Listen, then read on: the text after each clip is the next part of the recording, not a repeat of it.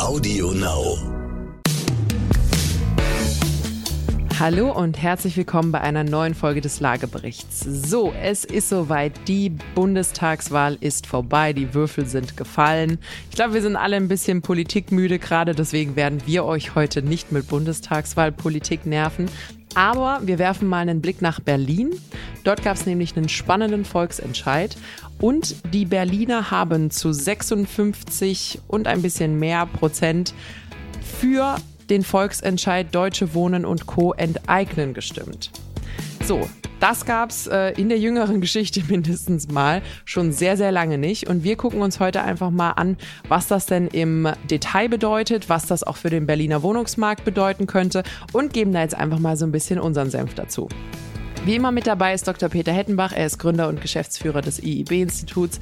Ich bin Katharina Ivankovic. Auch ich bin in der Geschäftsleitung des IIB-Instituts. Und ich wünsche euch mit der heutigen Folge viel Spaß.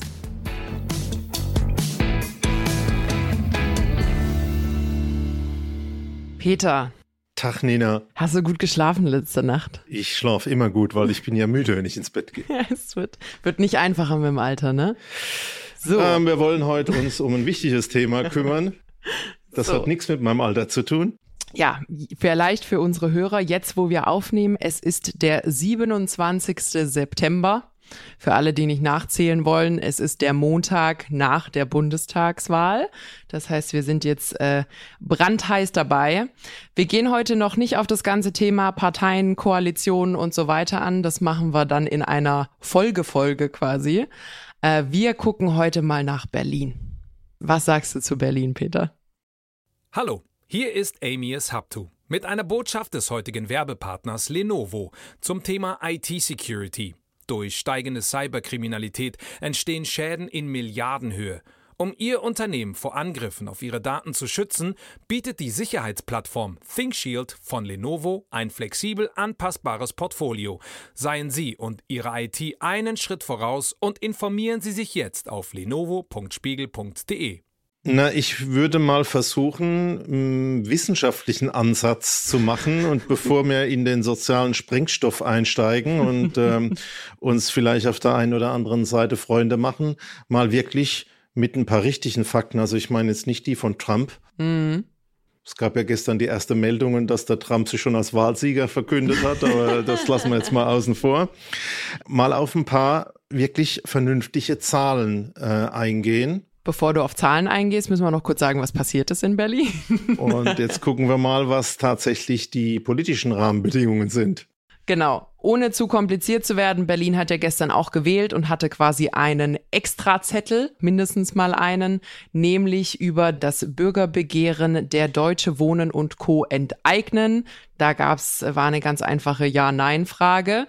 Und Berlin hat gestern mit 56, ein paar zerquetschte, ich glaube vier oder drei Prozent mit Ja gestimmt. Also Ja, wir möchten gerne, dass Schritte eingeleitet werden, dass die Deutsche Wohnen, die Vonovia, ähm, wie heißen die mit A? Akelis? Also alle, die mehr als 3000 Wohnungen haben, ohne die Genossenschaften. Genau, ohne natürlich die landeseigenen, enteignet werden. Auf die genauen Bedingungen gehen wir jetzt äh, mal ein. Mich würde natürlich noch der Unterschied zwischen Enteignung und Vergesellschaftung interessieren an der Stelle. Vielleicht kannst du mir da was erklären in meinem hohen Alter. Mhm.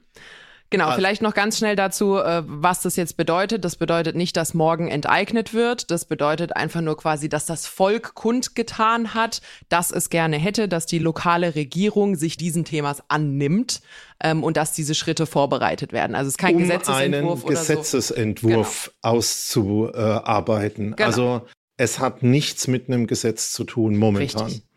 So, für uns in die Wissenschaft, Dr. Hettenbach. Ja, ich glaube also, dass ähm, viel zu viel über solche politische Positionen gesprochen wird. Äh, wir versuchen ja immer mit einem Institutsansatz, mit Wissenschaft dran zu gehen.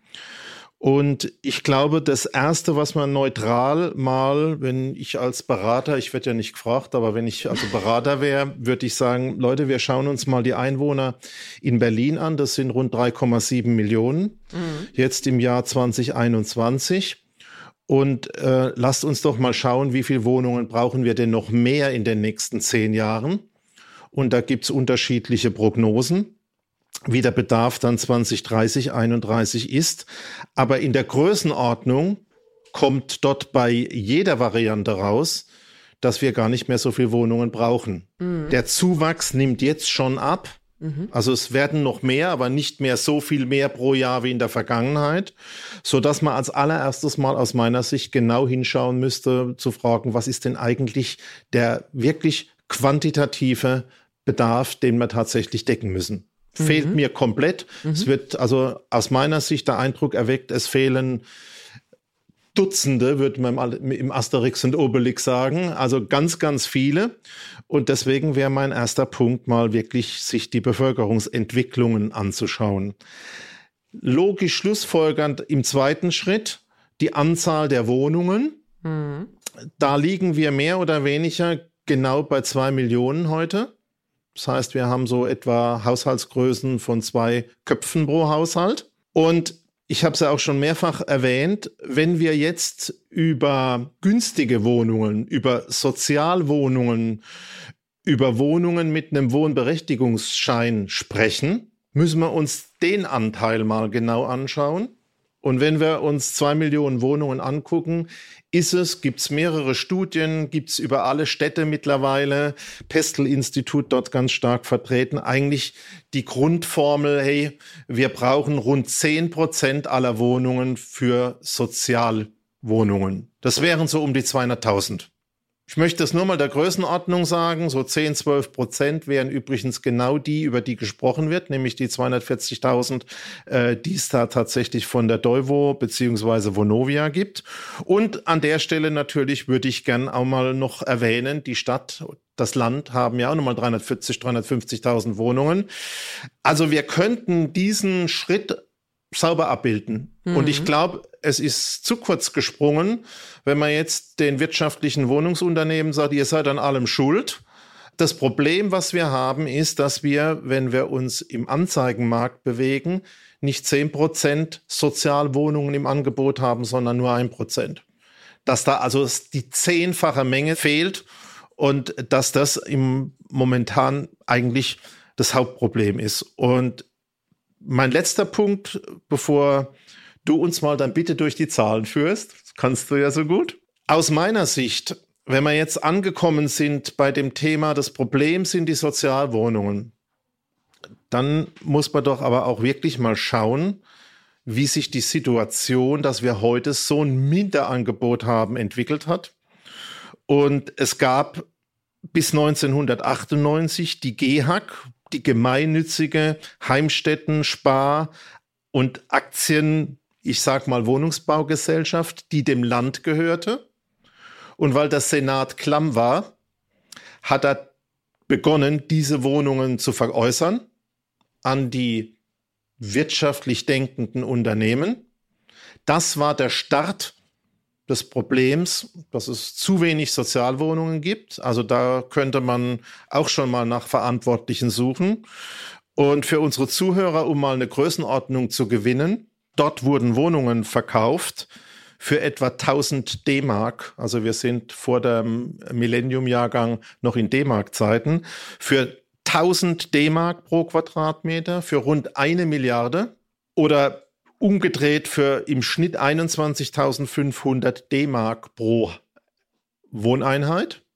Und jetzt reden wir, und dann bin ich auch an der Stelle mal für den ersten Punkt fertig, darüber, dass wir die zumindest einen Zehnfachen, mindestens das Zehnfache zurückkaufen wollen. Nicht so geiles Geschäft. In 20 Jahren im Prinzip jetzt das Zehnfache zu bezahlen. Mhm. Und zwar bei noch nicht mal Berücksichtigung extremer Marktsituationen. Ich glaube also, dass wir zum ersten äh, nicht mehr davon ausgehen können, dass es in Berlin in Zukunft so viele Wohnungen benötigt wie bisher. Ich glaube zum zweiten, dass das Hauptproblem ist, dass wir nicht genug Sozialwohnungen haben. Größenordnung 10 Prozent sind notwendig. Es wären etwa 200.000.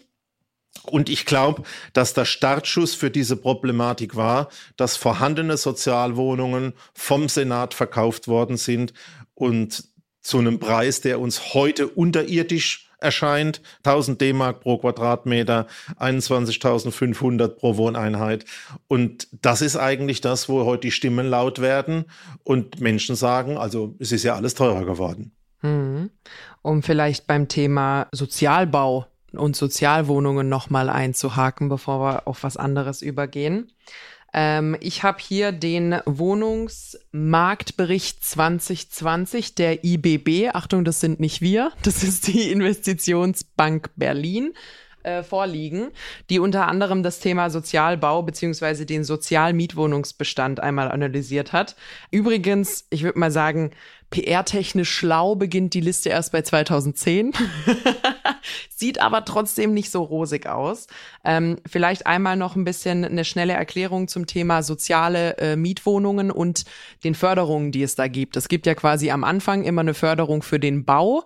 Äh, die ist begrenzt auf sieben Jahre ich meine, sieben, sieben Jahre. Ähm, und dann gibt es einige Wohnungen, die haben dann nochmal quasi eine Anschlussförderung, also dass die nicht sofort auf den freien Markt können und andere, die haben das nicht. So, können wir aber mal äh, ignorieren. Was ihr euch merken könnt oder solltet, ist, bloß weil eine Wohnung mal eine Sozialwohnung war, bleibt sie das nicht für immer, sondern sie fällt quasi irgendwann automatisch aus diesem geförderten Rahmen raus. Das heißt, wenn man als Staat oder als Gemeinde oder Land dahinter bleiben will, muss man neue bauen, sonst werden die per se schon abnehmen. So, gucken wir uns das mal einfach mal für Berlin an. Äh, ich werde jetzt nicht unterscheiden mit diesen ohne Anschlussförderung, mit Anschlussförderung. 2010 starten wir mit etwas über 150.000. Wir sind 2020 bei 85.000. Sind zumindest weniger geworden. Also 95.000, habe mich verrechnet, sorry. 95.000. Also von 150.000 auf 95.000 tut schon mal weh. Minus 30 Prozent, Drittel, Drittel abgeschnitten. Von, von 195 auf. Nee, von 150 ah, auf 95. Okay. Also quasi von 150 auf knapp 100. Äh, das tat schon mal richtig weh. Und was ich an der Stelle, was mich schockiert hat und wo ich mich auch ein bisschen wundere, dass da keiner drüber spricht ich lese jetzt mal die Neubauzahlen vom Jahr 2010 beginnend vor für Sozialwohnungen. Null, null, null, null. Achtung, null. ich kontrolliere mal. Also die Nina hängt nicht. ähm, also das war jetzt fünfmal die Null. Das ähm, war wirklich fünfmal die Null. Das war fünfmal die Null. Wir sind jetzt im Jahr 2015 angekommen. Da wurden sensationelle 69 gebaut. Im Folgejahr 205. Und dann kommen wir mal in den Bereich von 1000, zwei, also das sind übrigens, da geht's um Bestand, also die rechnen sich hoch, da müsst ihr das vorher quasi immer mit berücksichtigen. Also ich habe jetzt gerade fünfmal Null vorgelesen. Wir reden über das Enteignen von Unternehmen, aber es wurde kein einziger Finger meines Wissens mal auf irgendjemanden gezeigt, der sich in diesen Jahren, wo ja mehr als absehbar war, was da in Berlin passiert, mal was darüber gesagt hätte, dass man das quasi einfach sich als Regierung vollkommen aus der Verantwortung gezogen hat und gesagt hat, super, unsere Sozialwohnungen verschwinden, aber das wird sich schon irgendwann lösen. Übrigens äh, gibt es da natürlich auch Prognosen, die dann mit ungefähr 3000 Wohneinheiten im Jahr äh, wieder nach oben gehen. Und dann haben wir 2029, wenn man den Neubau und die bestehenden zusammenzählt, wieder sensationelle 80.000. Ich fasse also es nochmal zusammen. Fünf Jahre im Schnitt und jedes Jahr und insgesamt null.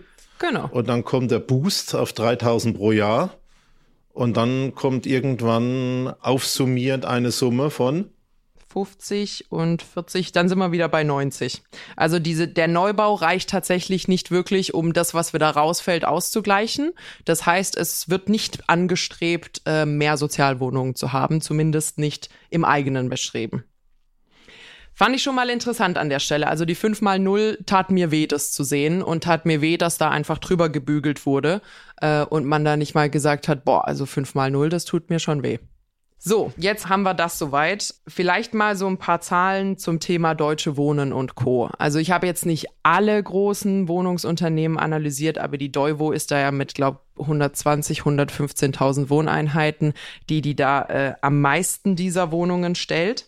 Und habe dann mal geguckt, Mensch, sind die denn wirklich die, die da so den Wucher treiben? Was ja das ist, was äh, sehr häufig, sehr häufig angenommen wird.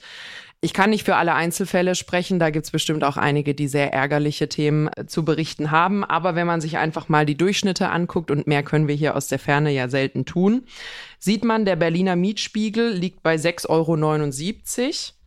Euro und die Deutsche Wohnen vermietet im Bestand für 7,11 Euro. Also, was haben wir? 30 Cent. 30 Cent pro Quadratmeter Unterschied würde ich jetzt noch nicht als Wucher bezeichnen an der Stelle. Und wenn wir uns das dann für die Neuvermietungen angucken, also das sind die, wo quasi Leute jetzt schon in bestehenden Mietverträgen leben. Wenn die Deutsche Wohnen heute eine Wohnung vermietet, beziehungsweise zu dem Zeitpunkt, wo sie es veröffentlicht hat, 2020, äh, vermieten sie die für 8,93 Euro in Berlin im Schnitt. Und die Marktmiete ist 10,15 Euro, inzwischen da auch schon ein Hubs drüber. Ähm, 10,60 Euro habe ich, glaube ich, vorhin gelesen. Das heißt, auch da ist man im Schnitt günstiger. So, jetzt ist so ein bisschen die Frage, habe ich da gerade irgendwie die richtigen erwischt oder habe ich, den, hab ich den falschen Bericht gelesen? Übrigens mal, um das in den Zusammenhang zu setzen äh, mit dem Preis der Deutsche Wohnen im Bestand. Ich habe ja den Wohnungsmarktbericht hier liegen. Die Preisspanne, also die Spanne, in der sich 80 Prozent des Wohnungsmarkts befindet, quasi unten 10 Prozent extreme abgeschnitten, oben 10 Prozent extreme abgeschnitten, liegt bei 6,24 Euro bis 17,50 Euro. Und ich habe gerade gesagt, die Dolvo liegt im Schnitt bei 7,11 Euro. Also das ist nicht mal unteres Drittel, das ist unteres Zehntel, unterstes Zehntel, wenn man diesen Markt aufteilt. Muss man also schon so ein bisschen sagen, wenn man in die Zahlen guckt, kann ich das Thema dieser Verteufelung oder an den Prangerstellungen dieses Unternehmens an der Stelle mal rein wissenschaftlich nicht nachvollziehen. Ja, und ähm, vielleicht äh, hast du in deiner schlauen Sammlung auch noch ein bisschen was zum Thema Einkommen. Mhm. Aber man muss natürlich sagen, ich glaube, eine besondere Problematik, aufgrund der ich ein bisschen verstehen kann, dass jetzt Menschen sagen, es ist aber teuer geworden, liegt einfach daran, dass wir in Berlin halt einen Nachholbedarf hatten seit der Wende. Mhm. Und dass es deswegen einfach besonders auffällt. Aber du lebst in Mannheim. Was zahlst du pro Quadratmeter für eine normale Wohnung? Ich gebe dir ein bisschen Zeit zum Nachdenken. Elf, aber, elf ungefähr. Aber wenn elf ich sieben, acht Euro höre, ist das in jedem Fall bezahlbar. Du kennst meinen alten Spruch, Kopf im Herd, Füße im Kühlschrank und in der Mitte Durchschnitt. Ja, äh, da gibt's Unterschiede. Aber bei sieben, acht Euro glaube ich wirklich, dass wir da in einer vernünftigen Situation sind. Also nicht bitte nur auf die Steigerungsraten gucken, sondern auch auf den absoluten Preis. Also vielleicht, um da schnell reinzugrätschen. Und auch bei den Steigerungen nicht nur auf den Screenshot des super teuren Neubaus, der da irgendwo in Prenzlauer Berg hingestellt wurde und was das Penthouse dort kostet, sondern auch mal in den Durchschnitt gucken. Äh, du hast gerade das Thema Einkommen gehabt. Zwischen 2015, das wurde da quasi als die Null beziehungsweise das 100 Prozent genommen, und 2019 haben wir 7 Prozent Anstieg der Netto-Kaltmieten im Schnitt. Achtung, da auch wieder im Schnitt. Und die Einkommen sind im gleichen Zeitraum um 22,5 angestiegen. Auch da, es gibt natürlich wieder welche, die sehr viel verdienen, andere, bei denen sich nicht so viel getan hat. Aber da herrscht ja grundsätzlich mal wirtschaftlicher Aufschwung in Berlin. Und wirtschaftlicher Aufschwung hat meistens auch einen leichten Kostenanstieg als Nebeneffekt. Also so ganz, ähm, was man da so auf der Website der Deutsche Wohnen enteignen und Co. liest, ist das Thema mit alles wird teuer und die Einkommen bleiben gleich, kann man nicht 100 Prozent bestätigen an der Stelle. Aber ich bleib dabei, für mich ist der Hauptstellschraube das Thema, dass Sozialwohnungen weggefallen sind, verkauft wurden, aus der Bindung gefallen sind und jetzt einfach in der Wahrnehmung fehlen. Und dass wir mit einem Preis von im Schnitt acht Euro oder sieben Euro der Quadratmeter irgendwie glauben, es ist viel. Und ich will ein bisschen noch die Überleitung zur momentanen Diskussion hm, auch ähm, machen und äh, einfach mal erklären, in dem, was momentan durch die Bürgerinitiative mit der Enteignung Schrägstrich Vergesellschaftung angesprochen wird, geht etwa davon aus, dass man eine Vergütung, vielleicht kannst du so ein bisschen was erklären, wie die Vergütung da aussieht, auch ein sehr interessantes Modell, mit etwa vier Euro pro Quadratmeter berücksichtigt. Also eigentlich so 50, 60 Prozent von dem, was jetzt schon am Markt ist, Und sorry, das ist schon ein bisschen Milchmädchenrechnung, ein bisschen einseitig. Und äh, wenn man sich, glaube ich, jetzt noch ein bisschen näher dort in die Zahlen abarbeitet, wie denn dieses finanziert werden soll, dann glaube ich schon, auch wenn wir hier versuchen, Kontras und Pros zu finden, dass es da wirklich einfach auch von der Faktenlage viele Fragezeichen gibt. Und dass, wenn die Menschen zusammenkommen wollen und wenn man wirklich meine geliebte soziale Energie schaffen will und wirklich Menschen zusammenbringen will, dann geht's halt nicht, indem einer was für sich schlecht und der andere was für sich so schön rechnet. Also vier Euro werden geboten bei sieben, acht Miete, finde ich nicht so sexy. Hast du dich ein bisschen damit beschäftigt, wie das Thema Abbezahlen funktioniert bei dem Thema Enteignung? Habe ich. Und zwar haben die, also es gibt unterschiedliche Dinge, die sie vorgeschlagen haben. Ein Thema ist natürlich, Geld ist gerade günstig zu leihen. Das heißt, man äh, kann das auch relativ einfach abbezahlen als Regierung. Das andere ist Schuldverschreibungen. Kannte ich nicht das Wort, muss ich ganz ehrlich zugeben, bevor ich, bevor ich mich informiert habe. Aber vielleicht hat es der ein oder andere schon gehört. Es ist im Endeffekt sowas wie ein Kredit rückwärts. Nämlich, dass man sagt, anstatt dass ich, so wie das bei einem Hauskauf üblich ist, bei Übertragung des Eigentums auch die gesamte Kaufsumme bezahle, äh, bezahle ich quasi die Kaufsumme auf einen Zeitraum X. Und äh, sie sind noch ein bisschen lauwarm, was wirklich konkrete Zahlen angeht, aber ähm, genannt wurden zum Beispiel 40 Jahre. Also man kauft die Wohnungen jetzt oder man nimmt die Wohnungen jetzt, die Wohnungen äh, wechseln jetzt den Eigentümer und man zahlt die dann über 40 Jahre ab und das wäre haushaltsneutral, weil man hat ja Mieteinnahmen, die man dann mehr oder weniger quasi dann einfach durchreichen kann und so bezahlt man diese Wohnungen ab. Also Soweit, man so nimmt es komplett weg für nichts. Genau. Es scheint mir aber ein schlüssiges Modell, das möchte ich mir im Hinblick auf die Gehaltszahlungen auch mal anschauen. Also du arbeitest ein Jahr für mich und ich würde es in 40 Jahren dann diskontiert zurückbezahlen, natürlich ohne Zins. Ja. Und ich hätte auch gern das ganz, also einfach mal mit der 0% denke. Ja, also es ist tatsächlich an der Stelle, finde ich es eigentlich auch irreführend, von einer Entschädigung zu sprechen weil es ist tatsächlich in keinster Weise eine Entschädigung. Ich versuche mal nicht zu viele Zahlen durcheinander zu schmeißen. Ich weiß, das ist ein bisschen anstrengend, wenn man zuhören muss. Aber wir haben es gerade gehört, wenn jemand sonst mit sieben Euro der Quadratmeter eine Wohnung gemietet hat, Sagen wir mal, es sind 100 Quadratmeter gewesen, damit ich mich jetzt hier nicht total verhaspel. Das heißt, eine deutsche Wohnen hat 700 Euro Mieteinnahmen davon bekommen. Wir haben dann gehört, die äh, Deutsche Wohnen und Co., die spielen mit diesen 4 Euro und 4 Cent als zukünftige Miete. Ich mach mal 4 Euro, die 4 Cent können wir mal kurz äh, unterschlagen. Das heißt, aus dieser Wohnung würden nur noch 400 Euro, ich sag mal, Einkommen, Umsatz, wie auch immer, Mieteinnahmen kommen, die dann an die Deutsche Wohnen, wenn man sie 100% durchreichen wollen würde, was ich zu bezweifeln wage, weil man hat ja auch noch irgendwie Rücklagen zu bilden und co. Spielt man das dann quasi über 40 Jahre zurück. Das heißt, der Deal für eine Deuvo ist im Endeffekt, man bekommt über 40 Jahre so eine Pseudomietzahlung, würde ich es jetzt einfach mal nennen. Aber am Ende ist die Wohnung weg. Und ich glaube, jeder, der jetzt gerade vielleicht ein eigenes Häuschen hat oder so oder vielleicht auch eine Kapitalanlage, die fremdvermietet ist, also wenn der Mieter sagen würde, ich habe einen Vorschlag, ich zahle ab jetzt 60 Prozent für die nächsten 40 Jahre und danach gehört die Wohnung mir, würde man den, glaube ich, bei aller Liebe äh, vor die Tür setzen, beziehungsweise mal zumindest die Tür vor der Nase zuschlagen und sagen, also eine blödere Idee habe ich selten gehört. Also da an der Stelle muss ich auch wirklich sagen, die Rechnung geht für mich nicht auf.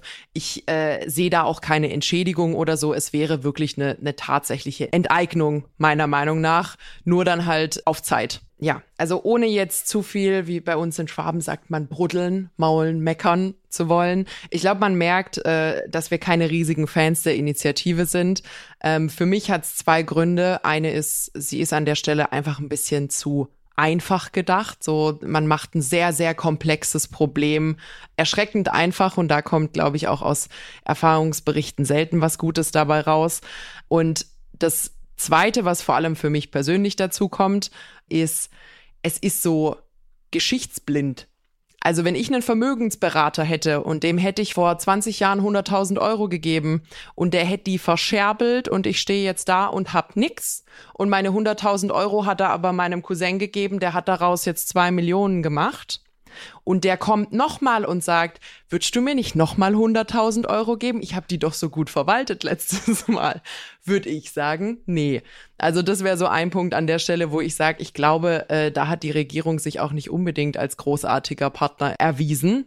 Aber Gehen wir mal hin und sagen, das klappt jetzt. Es gibt einen Gesetzesentwurf und diese Wohnungen wechseln den Eigentümer. Gehen wir mal weg von den Konditionen und so. Das blenden wir jetzt einfach mal alles aus und gucken uns quasi den Impact, den tatsächlichen Effekt im Markt an. So, wir haben 240.000 Wohnungen, die jetzt, ja, was eigentlich? Irgendwie frisch äh, was sind. Verfügbar. Das, also, Bezugsfertig. Ja, also das ist tatsächlich genau der Punkt, wo äh, ich auch bei der Recherche dann irgendwie in meinen Denkbeispielen so ein bisschen hängen geblieben bin, weil der einzige Effekt, den ich gefunden habe, war, dass eine Menge äh, Grundbücher abgeändert wurden.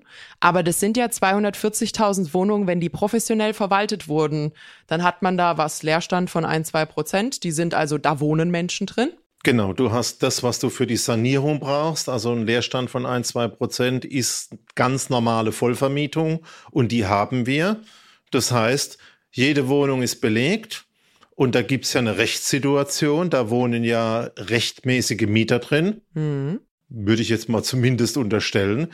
Die haben Mietverträge, die haben einen Kündigungsschutz und von der Vertragssituation passiert da zunächst mal gar nichts. Hm. Da entsteht überhaupt keine neue freie Wohnung. Und jetzt müssen wir bei denen noch über die Verträge reden und sagen, wir könnten drastisch die Mieten kürzen, wenn sie uns gehören. Mhm. Also ich habe zumindest noch keinen Prozess gehört, wo einer gestritten hat und sagt, du hast mir die Miete zu stark reduziert. ähm, ja, aber Effekt für alle, die eine Wohnung brauchen, für alle, die eine billigere Wohnung haben wollen, für alle, die nichts gefunden haben, für alle, die eine größere Wohnung brauchen oder eine behindertengerechte Wohnung, würde ich da noch keinen einzigen Effekt sehen. Genau, also grundsätzlich, wer davor schon in einer Vonovia Dolvo Wohnung gewohnt hat, bleibt quasi dann in einer unter anderem Namen Wohnung wohnen und hat dann, sagen wir mal, anstatt 650 Euro Miete vielleicht 400 Euro Miete freut sich der Einzelne, freuen sich 240.000 Einzelne. Aber wie du eben sagst, was ist denn mit denen, die suchen? Was ist denn mit denen, die nichts finden? Da ist ja in diesem Bestand nichts drin. Es herrscht keine Umverteilung an der Stelle, sondern die, die schon eine haben, haben sie jetzt ein bisschen günstiger. Genau, und ich finde an der Stelle auch die Argumentation von der Bürgerinitiative ein bisschen schwach, die sagt, ja, wenn wir jetzt das ganze Bestandsthema ja zu 0% Zins oder wird aus der Miete über 40 Jahre bezahlt, lösen, haben wir ja noch ganz viel Geld übrig für Neubau. Mhm. Das ist ein komplett zweites Thema für die. Mhm. Und ich glaube einfach, wir haben ja gezeigt, also so einfach kann man das nicht vom Tisch wischen, was über 200.000 Wohnungen wert sind. Aber wir stehen jetzt an dem Thema, wir brauchen neue, absolut momentan kein Effekt. Mhm. Genau, also wir haben auch, ich habe gerade übrigens die Website offen, ähm, wo im Endeffekt für die Finanzierung steht, sind die Schulden einmal abbezahlt, wir haben ja vorhin 40 Jahre gehört, halte ich mehr als realistisch für so eine enorme Summe, wenn man Glück hat. Sind die Schulden einmal abbezahlt, können die Mieteinnahmen sogar in weiteren Neubau investiert werden. Und dazu sagen, also ich hole mir jetzt Kredite oder diese Schuldverschreibung, ist ja am Ende das gleiche Kapital, ist zunächst einmal gebunden. Und dann in 50 Jahren, 40, 50 Jahren baue ich neu. Das heißt, ich dürfte jetzt, wenn ich nochmal meine Nuller vorlese, bin ich nochmal 60 Sekunden. Ja, und ich würde kommen und würde sagen, in 40, 50 Jahren ist auch Berlin überaltet, hat kein Wachstum mehr und braucht keinen Neubau mehr in dem Umfang. Also das passt auch von der Zeitreihe nicht. Mhm. Was machen wir denn jetzt? Ja, das ist eine gute Frage. Was sagst du denn? Ja, also ich glaube, wenn wir jetzt mal wirklich Berater wären äh, der Politik und würden diese paar Dinge sagen, wie entwickelt sich der Bedarf, ähm, was gehen wir äh, mit dem Thema Sozialwohnungen, wäre für mich nochmal ein wichtiger Punkt, bevor wir dann wirklich an Lösungen gehen, damit man auch tatsächlich in soziale Wohnungen einziehen darf, gibt es noch ein, wir sind ja in Deutschland, ein bürokratisches Instrument, das ist der WBS, der Wohnberechtigungsschein. Und äh, da hast du doch auch noch einen tollen Zusammenhang gefunden. Also jetzt machen wir 350.000 Wohnungen, die Berlin schon hat. So 200, 250.000 kaufen wir noch dazu. Dann sind wir da irgendwie bei 600.000. Ich sag, die braucht man noch nicht mal, weil wir nur 10 Prozent von den Wohnungen mhm. im äh, Sozialbereich brauchen. Aber hast du mal eine Zahl gefunden zum Thema, wie viel Wohnberechtigungsscheine es momentan nach Quellen gibt? Mhm. Also hier werden zwei unterschiedliche geführt, aber die können wir jetzt mal vereinfacht zusammenfassen. Wir haben 39.011 ist doch relativ glatt 50.000. Zum Stand 2020. Und da will ich ja nicht böse sein, aber da müssen wir in der Behörde ja noch ein bisschen Geld äh, zur Verfügung stellen, dass wir mehr Personal auf der Operator, auf der Sachbearbeiterebene kriegen, um noch entsprechend Wohnberechtigungsscheine auszustellen. Ja, also man hätte dann quasi, beziehungsweise man hat die Wohnungen ja nicht so wirklich, weil man darf die Leute, die dort wohnen, ja nicht rausschmeißen. Kann man eigentlich, boah, jetzt müssen wir keine Juristenthemen machen, aber kann ich aus einer Bestandswohnung eine Sozialwohnung machen? Nee, eigentlich nicht. Kann also, die Person, die da drin äh, wohnt, nicht rausschmeißen. Ich glaube, du sprichst das Kernthema an. Im Detail sind da so viele juristische Dinge drin, äh, auch ob man überhaupt als ein Land äh, sowas im Prinzip als Gesetz formulieren darf oder ob man das auf Bundesebene transformieren darf. Und ich glaube, da kommt eins raus auch wenn wir jetzt keine juristische Expertise hier abgeben. Es wird wahnsinnig lang dauern, es wird gestritten werden und das heißt, es wird noch länger nichts da sein und in meiner Rechnung vielleicht sogar so lang, bis man nichts mehr braucht.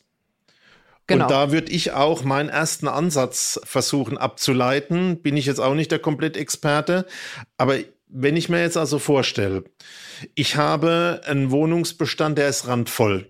Da sind lauter Mietverträge drin. Die müssen wir einhalten. Jetzt wird momentan wenig gebaut und das, was verkauft wird, ist ja nicht direkt auch ähm, im Prinzip äh, Sozialwohnung und wir haben ja sogar momentan diesen Wandelungsstopp von Mietwohnungen nach Kaufwohnungen. Also da wird einfach überall ein Stopp reinkommen. Und ich glaube, wir können fest davon ausgehen, dass in Berlin über diese Entwicklungen so viel Störungen im Gleichgewicht sind, dass der Markt wirklich in Stottern kommen wird und wir als Ergebnis weniger Neubauwohnungen haben werden und wir werden an der Stelle keine neuen Mietwohnungen haben. Also ich sehe da, egal was passiert in den nächsten eins, zwei, drei Jahren, über die Schaffung von neuem Wohnraum überhaupt keine Chance. Mhm. Und deswegen wäre vielleicht für mich die Frage doch, wir müssen überlegen, wo kriegen wir denn ins Umland vielleicht noch Wohnungen und ähm, wie können wir beispielsweise auch Unterstützungen schaffen über Wohngeld. Wird für mich viel zu wenig diskutiert. Habe ich so im Bundestagswahlkampf oder an der einen oder anderen Stelle mal randlich gehört. Aber es gibt Sozialhilfen, da könnte man auch das Thema Wohngeld stärker mit einbinden. Wenn man so viel Geld in die Hand nimmt, wäre vielleicht das auch ein Ansatz, um zumindest schnell einen Lösungsansatz zu finden. Und äh, ein altes kaufmännisches Prinzip heißt ja, es gibt nicht nur Rentabilität, sondern auch Liquidität oder umgedreht. Ähm, Wenn es halt nicht so ganz rentabel ist, jetzt Zuschüsse zu machen, ja, es ist es bei Sozialgeld auch nicht. Aber wäre das vielleicht sogar ein wirklich für die Situation viel schneller verfügbares Hilfsmittel, wie jetzt zu sagen, boah, jetzt bauen wir und die müssen genehmigt und gebaut werden und dann haben wir noch die ganzen Schwierigkeiten, dass keine Baustoffe bereitkommen und all die Dinge, über die wir auch schon gesprochen haben. Also ich glaube, ähm, wenn wir den ganzen bunten Strauß uns anschauen, ist das Hauptproblem, wir werden kurzfristig keine wirkliche Wohnungen im Markt zur Verfügung stellen. Und wenn wir sozial reden und sagen, die Leute müssen an den Tisch. Fand den Vorschlag auch äh, von der grünen Kandidatin in Berlin gut, die gesagt hat, wir müssen alle miteinander reden. Ich finde auch den Vorschlag, der kam äh, von der Wohnungswirtschaft, äh, wir setzen uns zusammen. Das ist eigentlich der richtige Ansatz und versuchen gemeinsam eine Lösung finden ein Anbieter von einem Produkt kann nicht ständig zu seinem Kunde sagen, ich mag dich nicht, wir sind Feinde. Und genauso kann es umgedreht eben nicht sein.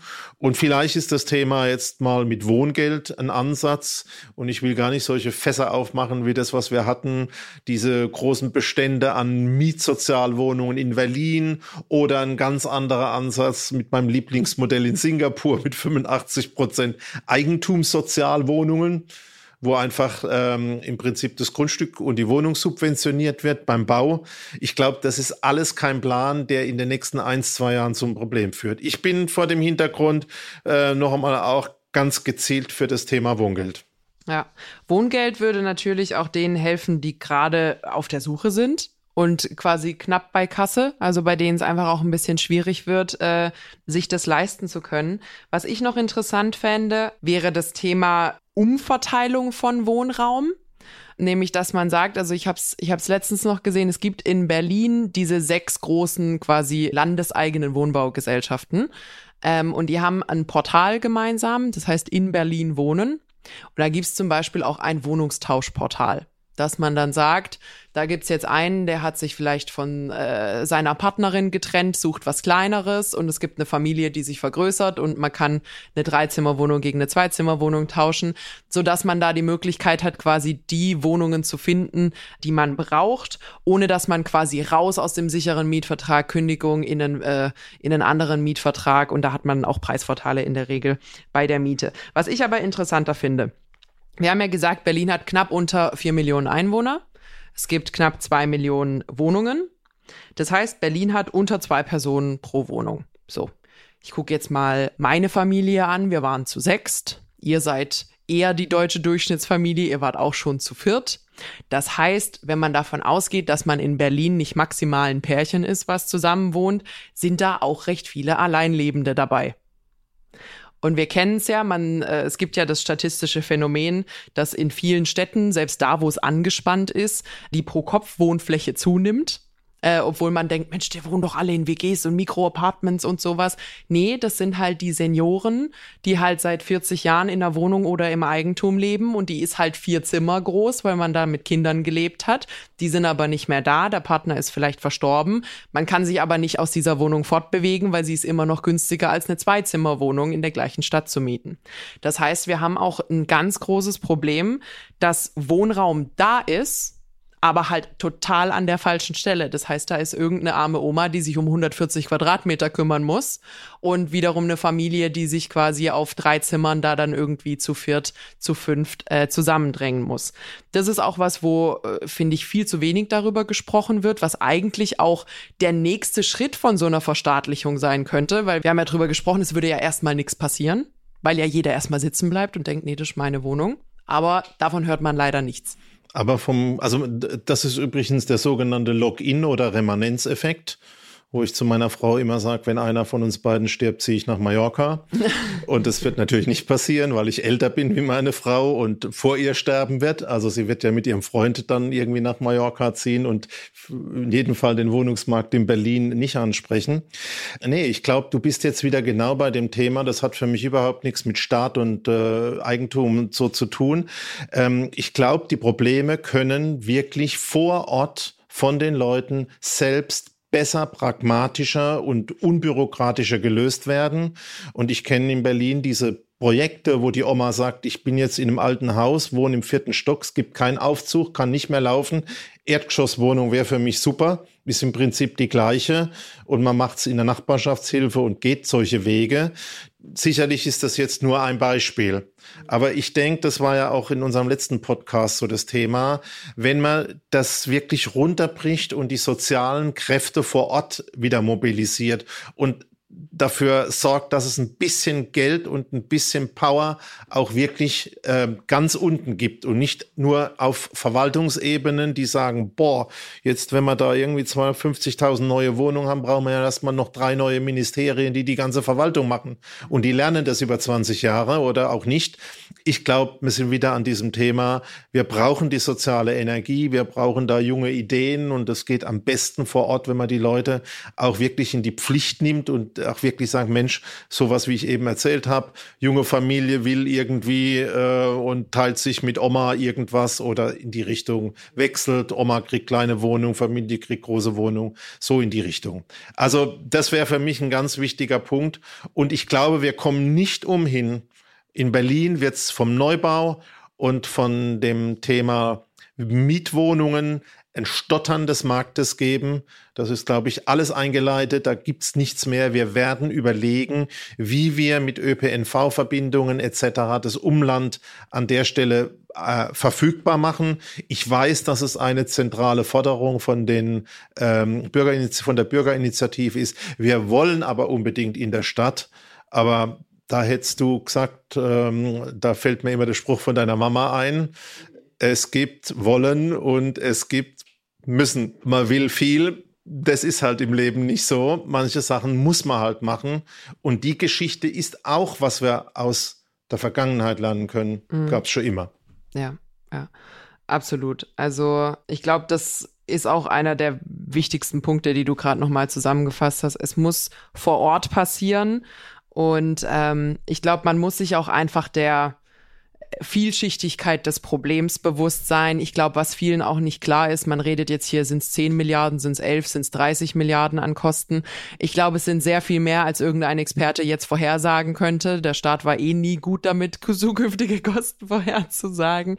Und ähm, was einfach einer meiner Schmerzpunkte an der gesamten Initiative ist, und das ist eigentlich auch das Letzte, was ich dazu sagen will, ähm, wir haben ja jetzt relativ einfach dargestellt, dass man quasi keinen echten Effekt davon hat. Also dass da zunächst einmal denen, die gerade Schmerzen haben, nämlich die, die nichts finden und die, die zu 500 bei einer Wohnungsbesichtigung sind, dass denen damit nicht geholfen ist.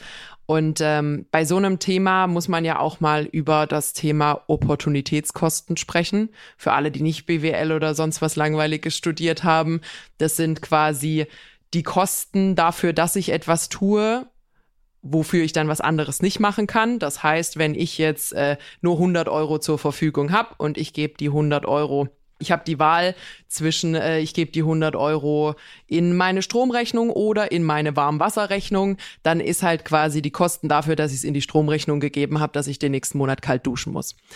Und ähm, bei solchen Staats- oder regionalen Budgets oder Senatsbudgets ist ja vollkommen egal, ist ja auch, wenn dieses Geld in dieses Wohnungsthema gesteckt wird, nicht in den Neubau, nicht in andere Dinge, bleiben andere Sachen auf der Strecke. Du hast es gerade gesagt, das muss verwaltet werden, da ist ein Riesenrattenschwanz dran. Und dann bleiben die echten Themen, wo man was bewegen könnte, ÖPNV, Digitalisierung, so.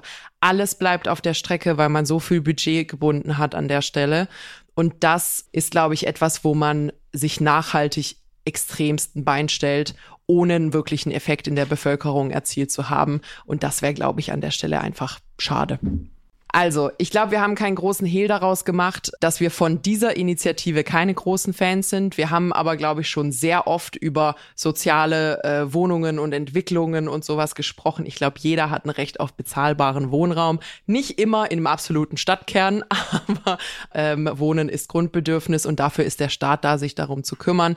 Vielleicht aber nicht so, wie es da jetzt gerade bestrebt wird. Wir haben einige Ansätze gehabt, wie man sonst machen könnte. Wir haben, glaube ich, auch einiges an Bedenken geäußert, was da noch an Fall Fallstricken auf uns zukommt. Hast du noch ein Wort zum Abschluss, Peter?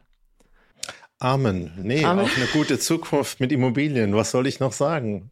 Genau, wir gucken mal gespannt zu, was sich da als nächstes ergibt. Ich glaube, es wird noch einige Update-Folgen zu dem Thema geben. Ja, machen also, Sie es gut. Bis dann. Genau. Tschüss. Bleibt gern dabei und ihr findet uns wie immer mittwochs bei AudioNow und überall, wo es Podcasts gibt. Bis dann.